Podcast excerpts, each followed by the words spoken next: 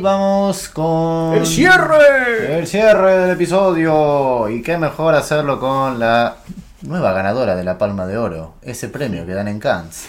Eh, con Titán, la segunda película de Julia Ducournau. Ducournau, eh, que ganó la Palma de Oro justamente en Cannes. La directora de aquella ópera prima, también muy interesante para debatir, eh, Rau, eh, Crudo.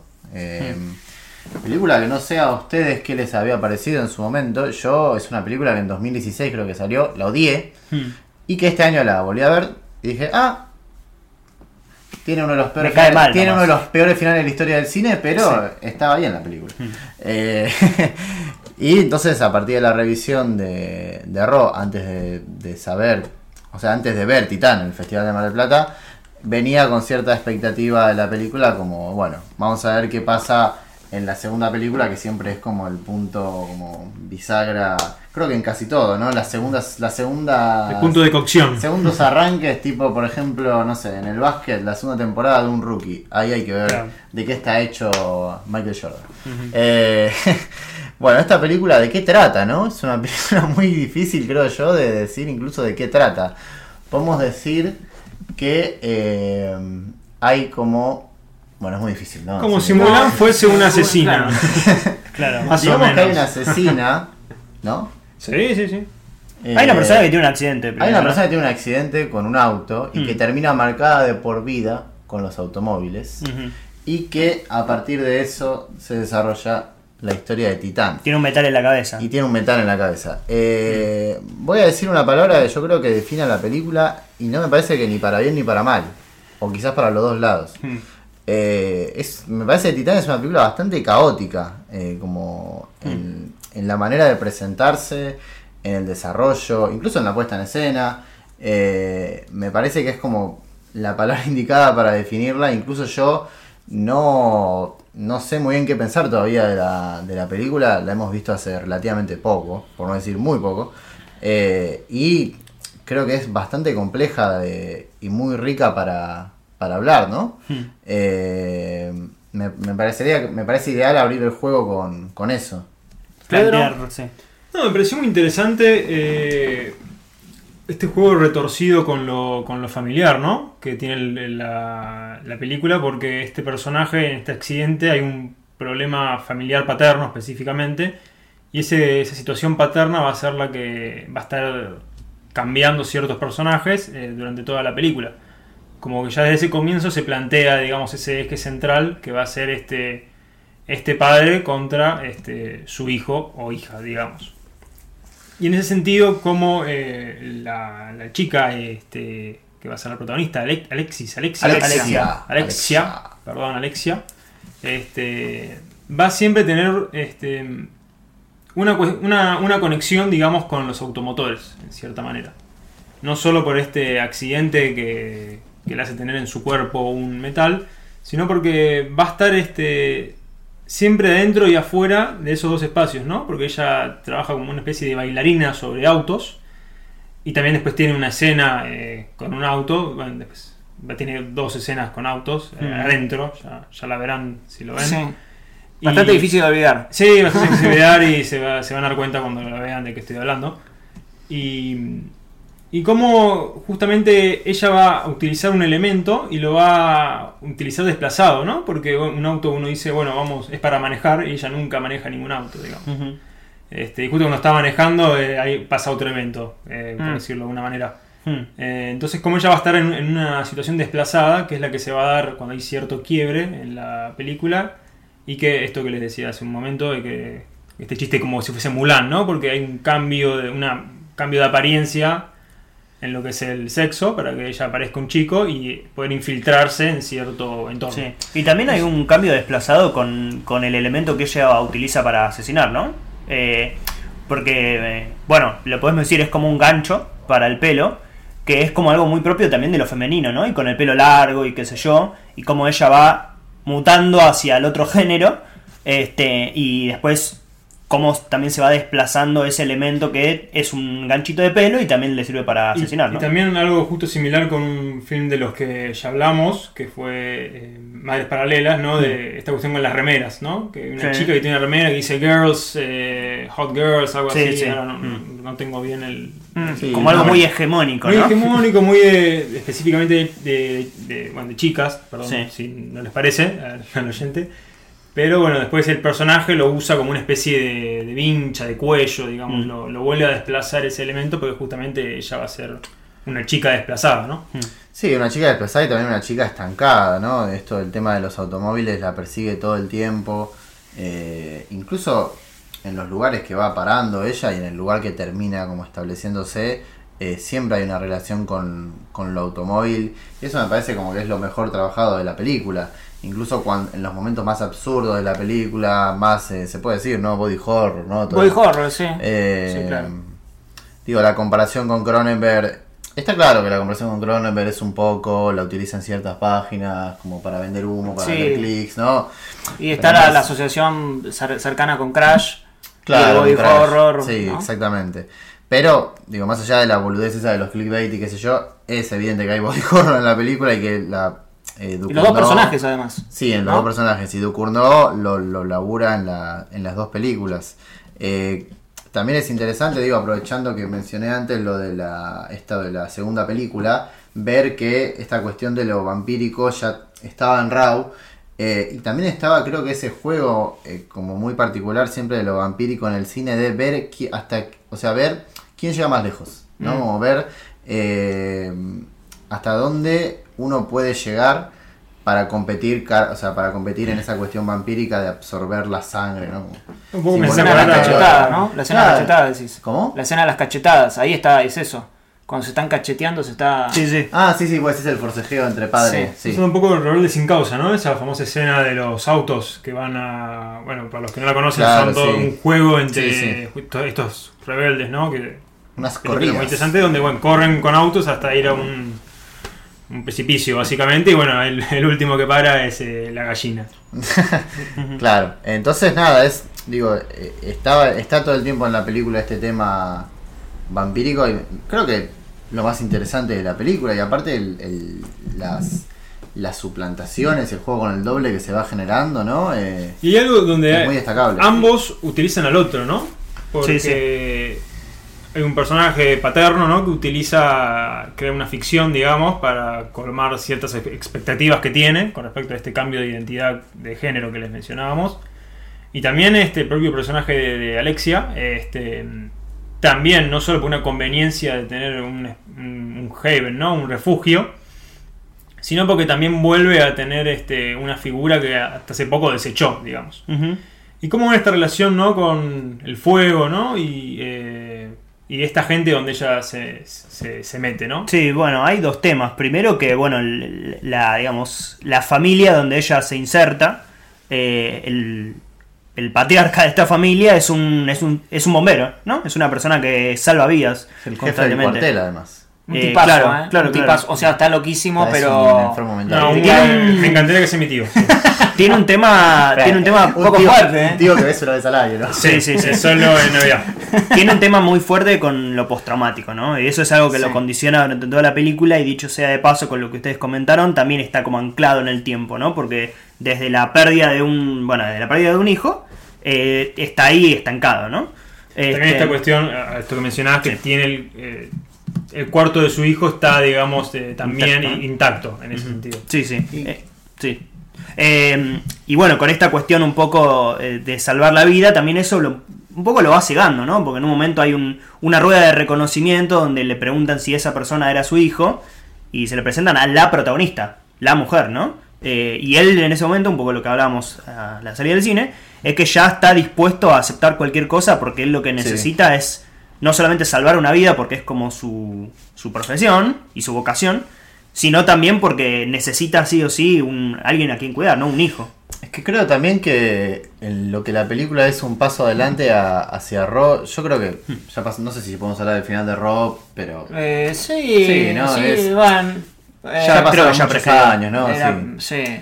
Digamos que en el- lo que pasa en el final de Raw es que bueno, toda esta cuestión caníbal de la hermana y de ella, eh, en- hay como una conversación final con el padre de, de ellas dos, o sea, entre la protagonista y el padre de ella, y el padre le dice, ah, mirá, vos sabés que yo también, y se saca la remera, y es como, Sí. que, le- es como que la película dice que eh, todo el tema de lo caníbal viene desde eh, familia, o sea, viene Es desde que el padre y la madre se comen a sí mismos también. Sí, el- Eh, el problema es que está muy colgado. No, pero además es imposible que ella, digo, desde el verosímil es imposible que ella nunca haya visto al padre sin Nunca remera. fue a la Claro, pileta, sí, es sí. una cosa muy O sea, la idea no está mal, la idea No, de que no. viene de la familia, pero pero eh, pero no puede ser algo en el pecho enorme. No, podría ser un detalle de decir eh, mi tatarabuelo, me sale una, saca una foto del tatarabuelo y Sí, bueno, un tatuaje, eh, ¿no? ahí está, sí. Claro. No, no, no, aparte no es solo una mar, digo, el chon tiene toda la, toda la, Toda todo el la- pecho sí, comido. sí.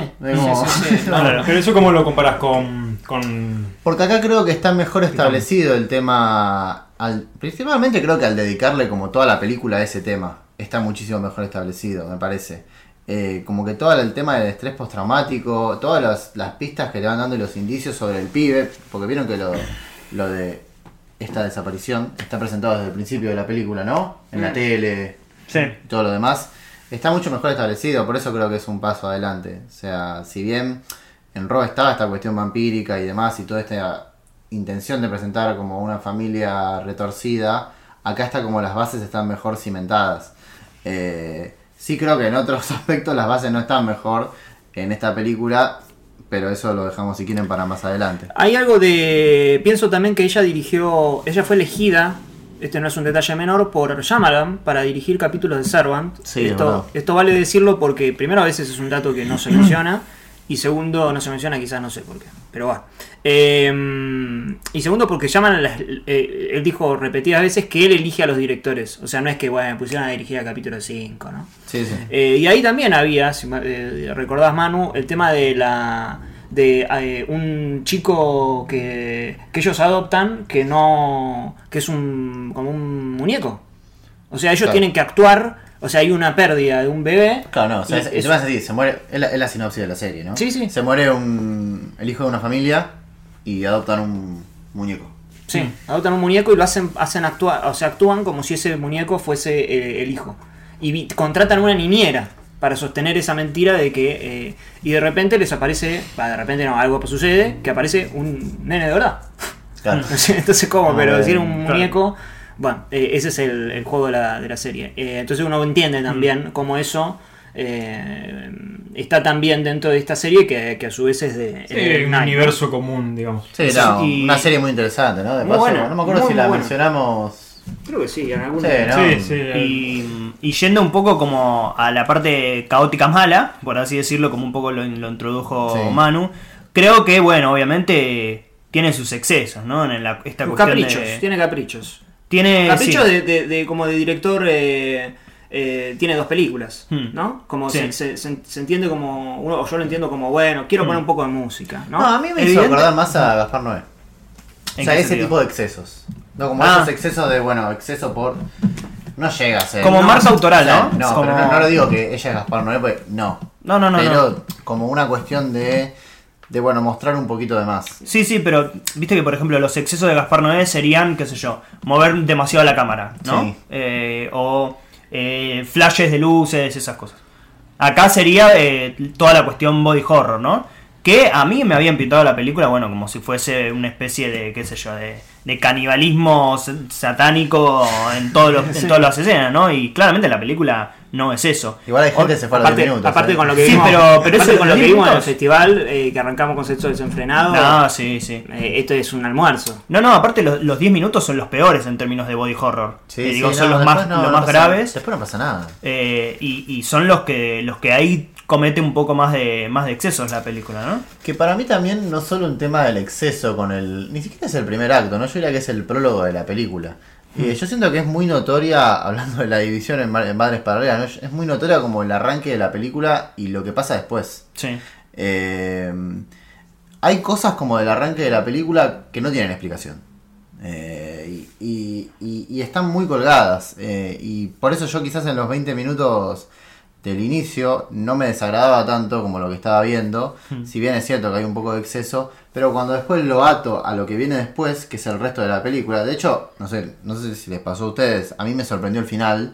En el sentido de, ah, terminó la película, ¿no? Como me, me sorprendió como dónde terminó. Yo pensaba que faltaba como mucho más desarrollo y demás. Hmm. Que no está mal, no estoy diciendo que a la película le falta desarrollo. Pero sí, al tener ese prólogo quizás que divida la película entre el prólogo y lo que viene después, que es casi una segunda película, Sí. es un poco, no sé, está, me parece un poco desprolijo el inicio de la película, a mi entender. Como que hay, Hmm.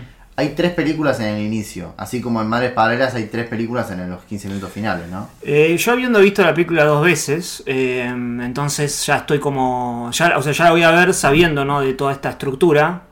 Que me parece eh, interesante la estructura de la película. Digo, como a partir de que. O sea, yo, yo obviamente creo que es a propósito, ¿no? Porque eh, ella tiene una actitud asesina, violenta, de. como. no quiero decir de nacimiento, pero de corporal, a partir de esto que le pasa con el titanio. Y ella siente esos impulsos, no los puede controlar llega a un punto que justamente ese, exceso es el, eh, la gota que rebalsa el vaso, es, es, tiene que ser algo fuerte para que ella quiera cambiar su vida.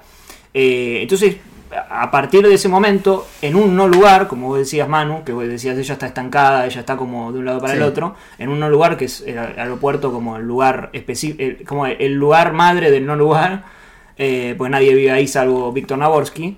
Eh, O sea, nosotros. Exacto, sí. Eh, estamos ahora grabando en un aeropuerto, de hecho. Sí, ¿no? Y Ahí pasó eh, un avión. sí. ahí es donde ella decide cambiar su vida, cambiar su identidad, que es muy buena la escena del baño. Em, donde sucede. más esto. violenta además. Es de las más violentas, sí. Eh, igual no ves tanto ah, en esa escena. Es que en realidad yo creo que la película, No. más que una cuestión de lo explícito que te muestra, es más como el momento. Y vieron que pasó mucho en la sala esto de que cuando viene un momento está como. No, Sí, solo sí, un- es lo que uno siente, ¿no? Hay un momento Claro, donde ella se clava "Uh, va a algo en un esto". lugar, pero no lo ves, pero es lo que sentís en, en- como No, que de hecho en- es, es casi como lo ideal. Sí, obvio, obvio, sí. Es, llegar a ese lugar sin la necesidad de O sea, si mostrar. vos generás un. Uh, No, en la por sala, supuesto. por lo general. Además que qué lugar importante para la película es el baño, ¿no? No solo por esa escena puntual, sino que también va a ser un espejo, ¿no? Con esa otra escena, o, o par Sí. de escenas que, que son de este Padre 2, que es tan importante en la película, donde también a partir de algo que hace en el baño, él como que se potencia para hacer otra tarea, ¿no? Que es justamente Sí. lo mismo que hace su, su hija del corazón, o su hijo del corazón. Eh, decía esto de, de las dos mitades, por así decirlo, que bueno, justamente ahí es donde tiene que bajar un poco, entonces ella- la- obviamente la película tiene que modificarse en algún punto, tampoco es que después es una, es una sitcom, ¿no? Hmm. O sea, sigue siendo el mismo género, sigue siendo, pero baja un poco la, la- la intensidad, se vuelve un poco más dramática, si se quiere, eh, porque ella tiene que adoptar otra vida y tiene que adaptarse Sí, a la- sí. al, al ritmo Hasta de... que se convierte en otra persona directamente. Exactamente. Sí, yo creo que la, la segunda parte, por así decirlo, es como más humana, ¿no? En algún punto. Y la primera parte, por ejemplo, esta escena del baño particularmente, yo creo que hay un poco de regocijo en que el espectador vea cómo ella se va eh, automutilando, ¿no? Sí, sí. sí, sí. Casi, o sea, casi que. Yo creo que esa escena y la de. La de la matanza, que no vamos a decir que. Bueno, hay una matanza de ella. Sí, esa- esa- en el tráiler esa- algo, algo se ve. Esa asesina serial. Es una asesina Sí, es serial. una asesina, sí. Eh, ahí hay como una cuestión medio que a mí me preocupaba, creo que Hmm. vos también, Juanma, de que de repente estuviésemos viendo a Harley Quinn. Como ese tipo sí. de. Bueno, vamos a crear una antiheroína. Eh, haga chistes. Como una cosa que canchera, que haga decís. Bueno, chistes. de hecho, el- Hay una a madre. mí no me gusta mucho ahí el, el tema de la matanza. Hay un cierto chiste como. muy- No, se- me, creo que se puede decir. Eh, Sí. Hay un no. momento que se sienta, listo. ¿Ese decís? El momento que se No, sienta. un sí, momento que ese- se sienta y también cuando está en la puerta del baño y el otro tipo viene y dice, oh, es como que de repente Sí, tiene sí, un humor sí. que ella no vuelve. claro, El- claro, no. Es lo que decíamos de cierto exceso y cierta. No era para exceso, que también aplica, sino em, cierto capricho, que yo lo relaciono más con, con- con directores eh, como novatos, entre comillas, novatos de comienzo, de. de pero, pero ¿Sabes a qué dentro de todo. Bueno, dale. Dentro de todos esos caprichos, en ningún momento caen en Vos la película. No, no, pero qué sé yo, un intertítulo medio loco, ¿no? Como una cosa Ah, como sí, sí. De, de, Bueno, y ahora te pongo, te recorto, te, te pongo un fundido medio raro. Cambio la relación de aspecto. porque Eh, sí. eh, Exacto. No, como una cosa así, nunca, nunca se desvía del todo. Sí. ¿no? Es como que ahí decís esto podría haber no estado. Sí. Eh, y otra cosa que quiero mencionar, y ahora me lo olvidé. eh, Con el padre, lo. lo lo No, yo lo que iba a decir, si Diga, diga, que- mientras no, acuerdo. te pensás es. A mí me preocupaba al principio que eh, me hizo acordar a Promising Young Woman.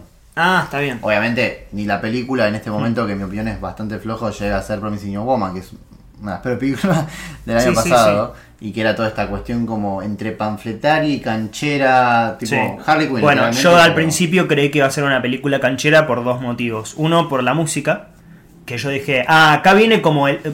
Tipo, lo, lo- como lo peor de Tarantino, ¿vieron? Como esa cosa muy eh, tipo animal o bestial o de violencia por la violencia que tiene Tarantino en algunas de sus películas. sí. Yo creo que Sí, venía más, eso. en las prim- más tipo una tipo el baile de Michael Madsen. ¿no? O, o Kill Bill. Eh, Kill Bill. Más Kill Sí, Bill, más Kill Kill Bill, Sí, y eh, también porque, bueno, ella mata a dos, tres personas, viene otro más y dice, uh, otro más, ¿no? Que es como un comentario que haría el público, Sí, ¿no? sí. Mm, Pero claro. que después como ese tipo de humor no, no vuelve. Y Yo dije, uh, y acá me la va a cancherar y se va a hacer el canchero. Y después, como decía antes, ¿no? Se vuelve una película muchísimo más humana. Y más como también de como de, de, de personaje. Sí, no, ¿no? juega Eh, esa ah, idea de, de que uno se empieza a empatizar con, con este, este, este tío que, que todos queremos, ¿no?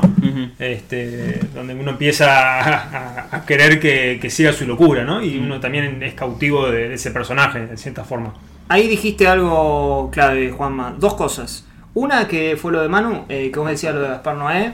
Yo lo relaciono más con el, el- el extremismo, el terror francés del Ah, principio del Extremity, 2000. sí, Mártires, por ejemplo, que tiene un arranque parecido. eh, y es también como una cosa medio corporal, de sacarle el cuerpo y demás. Sacarle la piel, perdón. Eh, y ese, ese terror de, de extremo francés, que también hay que decir que los franceses ah, tienen algo en su, en su cuerpo. Están todos De- de que vos ves una película de Haneke, que Haneke igual no es francés, pero las películas son francesas, Sí. eh, y ves la profesora de piano y esto es- hay violencia por todos lados. ¿Viste? Ves eh, Delicatessen, sobre todo las del comienzo del 2000, eh, que hay como una cosa... eh, Bueno, Gaspar no es francés, ¿no? O sea, no es francés, Sí, es sí, sí. argentino, pero fue a Francia. eh, Dance Mapiu, no sé si la vieron, que es una película de una chica que también... bueno, nada, véanla. En fin, no voy a contar. Como que los franceses están entre la, literalidad de recitar poesías y el, el otro extremo que Cuando que- se van al, claro, cuando se van al género del 2000 para adelante, por lo general son, son extremos, ¿no? Por eso se dice extremismo francés. Son como viscerales. Eh, hay una cosa ahí de modus vivendi, evidentemente, de que lo- lo- ellos no lo, eh, ni siquiera lo, lo ven eh, como, como, como agresivo, sino como lo ven como, como propio de su. No sé, su. de como, los, como los asiáticos tienen las piñas y como lo, nosotros tendremos. decir boludo, ¿viste? O sea, Sí, sí. como. Ves una película fuerte. francesa de terror y es difícil que no tenga eh, una cosa excesos, así, claro. eh, excesos. Em, por suerte, si bien a mí me gusta el extremismo francés, igual, bueno, qué sé yo, Alexander Aja viene Sí, de ahí. está el amigo baja ahí. Eh, eh, bueno, por algo se dejó un poco descostado, ¿no? Bueno, de hecho vos a veces Ah. solés decir, ¿no? Como un raconto de los directores y no hay... No, el que quedó fue. Aja, que después hizo Kraul, que no tiene nada que ver. Claro. Eh, bueno, ella, evidentemente, uno puede decir que mama desde ahí y después vira para un lado más, como dijo Juanma, humano. Y creo que ahí es donde me ato con, vos dijiste, como una película de personajes, y es una película de personajes, ¿no? O sea, es una película que le importan estos dos personajes, Sí. igual que Rau, y uno puede de- ya rápidamente determinar a partir de sus dos películas que a ella le interesan los personajes, ¿no? Incluso las situaciones que se van dando son a partir de las acciones o los sentimientos, digo, de donde es más complejo de analizar la película es psicológicamente. Incluso las Sí, cuestiones no, más gore terminan, no, no sé si accesorias, pero casi son un lado B de la película. Sí. Ah, No digo que se podrían eliminar, porque bueno, la película es la película, pero podrían este podrían este acentuarse menos, podría ser este distinta la forma en que en que es tratado y, y que su centro termina siendo esta dinámica por momentos perversa, por momentos cariñosa que tienen estos dos personajes. Hay algo también con el tema de los bailes, que a mí al principio cuando la vi por primera vez dije esto es medio... eh, no canchero, como, ¿cuál es la otra palabra que he dicho? No, no es eh, excesiva. eh, show off. Claro, eh, que, que evidentemente hay algo de eso, ¿no? Sí, sí, Hay- hay- seguro. No, pero es un poco el chiste que hicimos durante todo el festival de, ah, listo, una película Una europea. película ¿cuándo europea viene baile, con, no? viene con baile Viene con incluido. baile. eh, viene con música, si se puede, de los 80. Este tiene un temazo que se llama, no me acuerdo el nombre, It's Not You, dice incluso el tema. Eh, pero em, creo que tiene que ver con cierta eh, libertad, no libertad de, no sé, cine libre, como uno puede llegar a decir, sino de, de los personajes, de tratar de, viste, que están como todo el tiempo eh, controlándose, ¿no? Como que no pueden explotar, ella quiere eh, eh, explotar, eh, digamos, ella tiene en su cuerpo algo de violencia y la, la manera que tiene de... Y las cintas, ¿no? Exacto, y tiene de las cintas, la manera que tiene de, de- como de manifestar, de descargarlo sin matar a alguien es bailar. Y el, y el padre lo mismo. ¿No? El padre también tiene esa cuestión de bailar, incluso tiene una escena de, de cuando quiere sobrevivir a alguien que le invita a cantar eh, Macarena.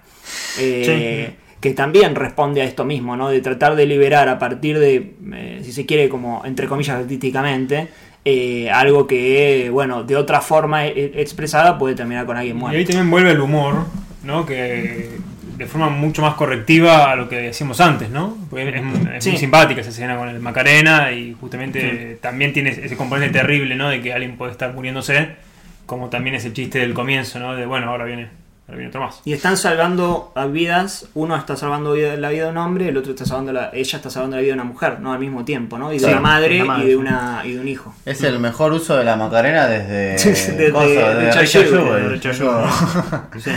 Eh, una cosa más quería decir, eh, un add-on, tipo A ver. un artículo. Un encore. Hay un documental muy interesante, no sé si lo pudieron ver, se llama The Imposter. eh, Me suena. Que trata, es un documental, ¿no? Es una historia de la vida real, que trata sobre una suplantación de identidades e incluso en la, en la puesta en escena que tiene el documental, que es eh, jugando con recreaciones ficcionales tipo Errol Morris y mm, relatos, entrevistas y demás a las personas de verdad. Incluso en algunas cuestiones del vestuario hace acordar un poco a lo que está haciendo acá Ducournau. Entonces yo no sé si Ducournau vio el documental, si conoce la historia de ese tipo, que no lo voy a decir porque es una gran historia aparte, ¿no? Para toda la familia. Eh, pero es como un asterisco que si lo quieren buscar, creo que el director es eh, Bart Layton, se llama desde el 2012.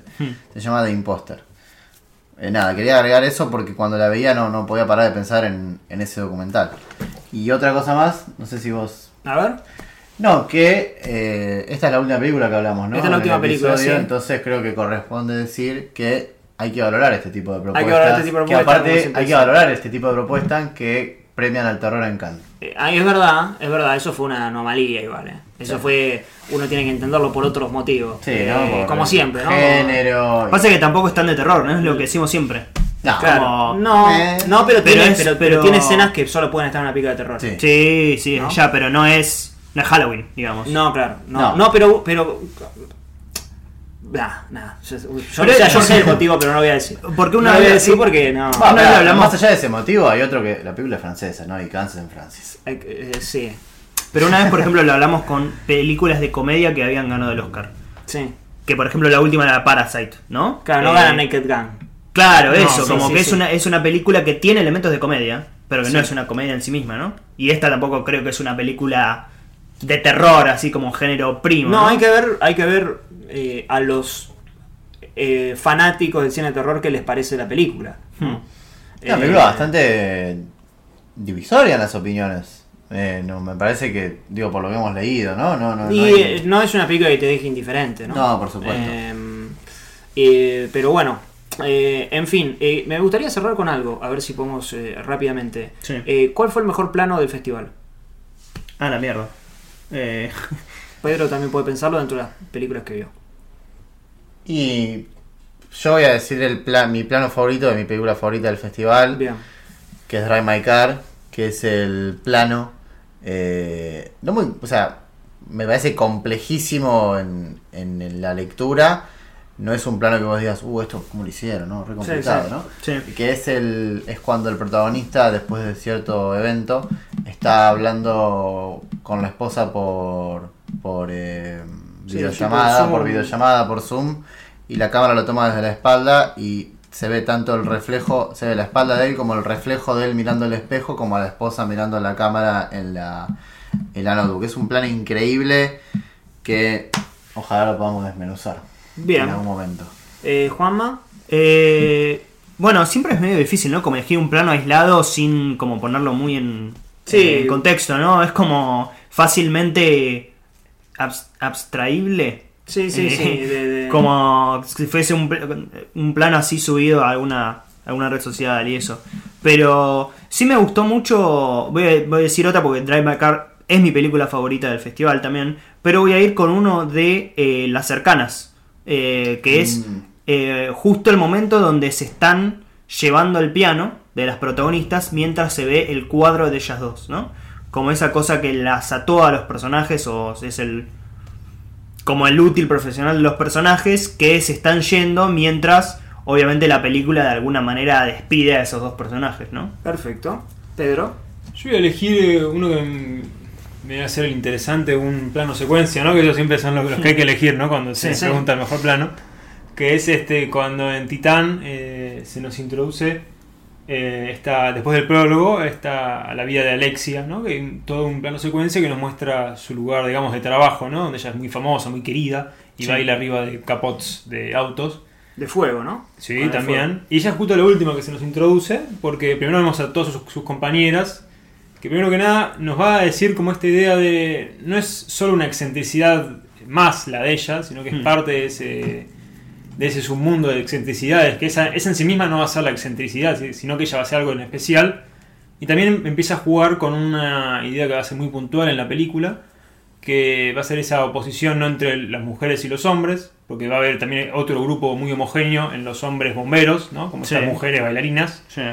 y también como ella, ¿no? Va a estar ahí entre, entre medio. Me parece muy Mm. interesante, que más no es un plano que se vuelva a hacer en la película, ¿no? No, no vuelve a ser una cuestión así, plano secuencia, ex- exceptuando algunos exteriores, cuando, cuando hay algún No, fuego, no en- hay planos generales, es, es No, muy es verdad. puntual ese uso en esa, en esa escena. Sí. Me parece muy interesante también este como ese punto de partida. Eh, hay algo de secuencia quizás en el seguimiento de la cuando ella sube la escalera, ¿no? En la, Matanza. matanza. La matanza. Pero, sí, pero ya es otro sí. tipo de. No, no es un plano secuencia. Está más desprolijo, ¿no? Claro, Un sí, poco, sí, sí, sí. Más de, de intensidad, ¿no? De, Mm. Em, Y vos, yo creo que voy a ir, dijimos, iba a decir una de Drive My Car, pero como ya fue mencionada, voy a mencionar una de Madres Paralelas. Madres Paralelas, el de un plano lateral, eh, que bueno, ellas estuvieron al mismo tiempo en, en la... En, digamos, está- dan a luz al mismo tiempo, ¿no? Son dos madres que dan a luz al mismo tiempo y hay un plano ya en la casa donde están en la, en, en la digamos, en el departamento del personaje de Penélope Cruz y está una por un lado, la otra por el otro, ¿no? Como hay en la cocina y en Mm. el medio una mesa, ¿no? Que, bueno, es un poco como ellas estaban en el comienzo de la, de la película y al mismo tiempo en ese momento de la película, que también están eh, ahora separadas por algo, con una línea imaginaria donde esa mesa sería como el conflicto. Eh, eh, y que no quiero decir, bueno, se imaginarán más o menos para dónde voy. Eh, creo que también te- está- eh, tiene otro, otro plano donde medio que invierte lo de persona. No sé si recuerdan que hay un momento que es Sí, como el plano de en la persona. cama. En la Claro, cama, sí. Y se da vuelta. ¿no? Sí. Que yo digo, "Uh, otra vez el plano de persona. Sí, sí, sí. Eh, pero por suerte lo da vuelta porque también tiene que ver con este juego de. eh, incluso hay un momento, hay, hay, hay otro plano que también juega con esto, que es un cenital con Penélope Cruz, eh, Penélope Cruz, perdón, Cruz. eh, gimiendo, que es Mm. como. Es parecido al, Penélope- al, al plano eh, cenital de Penélope Cruz eh, gimiendo cuando está dando, dando a luz al bebé. ¿no? Porque nosotros no podemos ver qué es Ah. lo que sucede, digamos, eh, después, Sí. eh, digamos, eh, fuera del, del plano, ¿no? Eh, en fin, eso me parece que podemos ir eh, a los, a los, a los eh, premios. ¿no? Sí, exactamente, a los premios que vamos a aclarar, Sí. antes de darnos con los premios, que los premios son de películas que no les hemos dedicado un segmento particular dentro del episodio, Exacto. porque la realidad del festival es que uno ve muchas películas eh, y es, es en parte inviable, como hemos aprendido nosotros, ¿no? En el primer Sí. año que, que estuvimos, donde hemos grabado un episodio de 9 horas, ¿no? Hablando de absolutamente Sí. todas las películas que vimos. Sí. Eh, es inviable hablar, ¿no? 10 minutos de todas las películas que vimos, por más que este año hayamos visto menos, por las cuestiones del festival y las limitaciones Sí. y demás. Así que vamos a elegir eh, películas para los premios que vamos a describir eh, a continuación. Y queda fuera una película que podemos mencionar brevemente, que es Sí. Midnight. por, algún- por un motivo eh, especial no llegó, hubiera estado en alguno de los premios, Sí. porque nada, es una película O hubiera tenido su atractiva. propio segmento. Sí, pero bueno, Sí, no, no, no una hemos dado con tiempo. película de- del gato y el ratón, ¿no? Sí. Este, muy interesante en ese sentido de cómo intentar hacer prácticamente una película donde todo sea persecuciones, ¿no? Sí, Casi sí, toda sí. la película sea persecuciones, lo cual este, es muy complejo en el, en el sentido de que básicamente es una acción que se tenés que ir repitiendo en múltiples es- escenarios y que básicamente no canse al espectador. Sí. Y dentro de esa propuesta que es muy fácil que se limite, logra ciertas este, ciertas variantes que van este, haciéndola interesante y llevadera, básicamente. Está bueno lo del juego entre eh, un personaje que es un asesino que tiene una mascarilla, digamos, pero la película no es del COVID. Claro. O sea, tiene la mascarilla y se tapa la, la- la identidad, digamos, ayuda a taparse el rostro. Mientras tenemos este personaje que es sordomuda. ¿no? Correcto. sí. Eh, luego, luego va a haber como un, un juego interesante también sobre el final, sobre. Pero bueno, obviamente no Sí. lo vamos a contar. Eh, que tiene como una resolución de esto. No solamente es la presentación. Eh, eh, ¿Qué decías, Juanma? Perdón. Que también tiene una cuestión muy interesante desde el punto de vista moral, que por ejemplo el asesino en un momento tiene que elegir entre dos víctimas. Ah, Y sí. en un momento una de las víctimas tiene que elegir entre otra víctima, entre dos víctimas también. Sí. ¿Por qué no decirlo? Sí, Eh, medio juego del miedo. Ese momento Sí. es muy, eh, muy juego del Muy miedo. juego del miedo y también las dimensiones morales que maneja la película, ¿no? Que son muy interesantes. De hecho, el propio villano es tiene algo medio Joseph Cot- Cotten, ¿no? En Sí. Shadow of a Doubt. Es, es como eh, comprador en algunas cosas, ¿no? Sí, sí, Este, y Es un actor también, ¿no? Es un actor, es un actor y es- tiene eso, eso- esa idea, ¿no? De la moral que uno suele asociar a Alfred Hitchcock. Y Incluso la policía, la también, mirada sobre la policía es Exactamente. como. La misma eh, noción de la- lo policial, ¿no? Eh, funciona Hmm. también este, en este film. Así que bueno, esas son algunas puntas para ir eh, observándola y bueno, también su humor, ¿no? Que es muy interesante. Vos decías algo del humor coreano. No, era algo que mencionamos este, a la salida de la película, que es algo que me, siempre me, me- me viene causando curiosidad en lo que es el cine coreano, este, desde cómo manejan el humor, ¿no? Porque suele ser... eh, no, no recuerdo una película como recién hablamos de lo de Khan, ¿no? Específicamente de comedia, sino como que siempre es como un, un detalle, algunas secuencias o escenas que son especialmente de comedia. Y cómo, a diferencia por ahí de tal vez de la propia cultura coreana, suele ba- basarse en problemas sociales o en interrelaciones sociales entre los personajes. Eh, como rápidamente se me ocurre Parasite, ¿no? Que, a, Sí. a lo que hablábamos anteriormente. Eh, y bueno, varias situaciones de comedia se dan en relación con esta chica sordomuda y bueno, varios entornos en los que ella se maneja. Aparte es una idea, ¿no? Esta película justo es como una... Son películas de, también de ideas, ¿no? Es como, bueno, una sordomuda, un personaje, un asesino que tiene identidad, vamos para adelante. Digo, Claro, empiece, es- chau. eh, Y y, vamos a, y vamos a explotarlo eso, ¿no? Como ella tiene eh, un sensor eh, y a su vez la madre también lo es, es sordomuda, eh, ¿no? Medio como que todo empieza a girar a partir de, lo habíamos, lo habías hablado vos, Pedro, en Old, por ejemplo, ¿no? Como, bueno, tenemos una isla, tenemos... Bueno, vamos eh, adelante. Sí, vamos a explotarlo eso y dura la película, en este caso dura un poco Sí, más. Sé, sé que tengo pero- esto, lo usamos. Y listo. Exacto. Bien, eh, nos encontramos cuando nos estemos encontrando, Pedro, le damos eh, eh, el saludo porque ahora vamos con los premios donde no estará usted incluido. No, me voy, Eh, tapo los oídos. Premio al mejor participante hablando en tres películas. Ah, muchas gracias. No, Incluso bueno, el premio, el premio Mariano Ginás al mejor invitado, Dale, muchas gracias. Pedro Seba. sí, sí. sí. Muchas gracias. Disfruten. Pasamos a los premios.